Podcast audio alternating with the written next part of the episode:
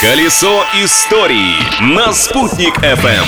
Привет, привет, привет! Большой солнечный! Сегодня 8 октября, меня зовут Юлия Санвердина, и мы продолжаем распутывать хитросплетение истории дня. Открытие дня. Сегодня открытий будет два, и оба уфимские. Во-первых, 8 октября 1941 года на базе эвакуированных предельной и ткацкой фабрик у нас в городе был основан Уфимский хлопчатобумажный комбинат. Первоначально его разместили в здании гостиного двора. Там стояло почти 650 ткацких станков. С их помощью комбинат выпускал ткани для военного обмундирования. В итоге в гостином дворе комбинат прописался надолго, до начала 1980-х, а после переехал в новое здание по улице Менделеева.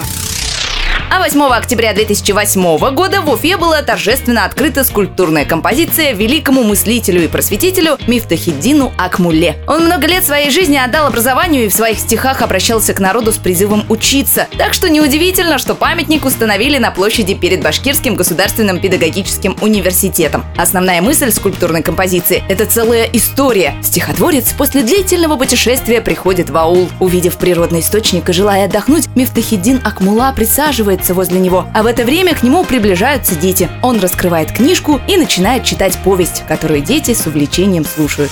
Изобретение дня. Ну а теперь перенесемся в 1908 год, где в этот день немецкий изобретатель Карл Людвиг Неслер впервые продемонстрировал в Лондоне химическую завивку перманент. Выглядело это, мягко говоря, жутко. Чтобы получить красивые стойкие локоны, волосы нужно было намотать на спирали вокруг металлических стержней, которые выступали из головы как рога, а после После металлические стержни нагревались электрическими щипцами, которые похожи были на вафельницы. Предварительные эксперименты Неслер ставил, конечно же, на своей жене. Ошибок избежать не удалось. Были и ожоги, и сожженные пряди, но, как говорится, красота требует жертв. Личность дня.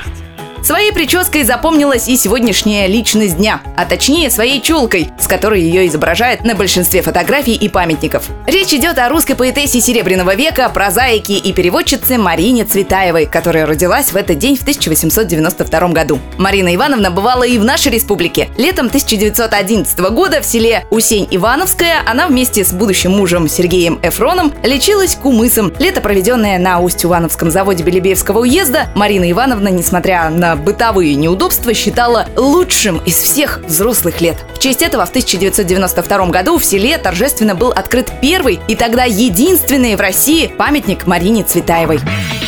Встречаться нужно для любви. Для остального есть книги, написала однажды Марина Цветаева. Из любви к истории состоится следующая наша встреча. Завтра в то же время на той же волне. А пока наслаждайтесь жизнью, не стесняйтесь. Колесо истории на «Спутник FM.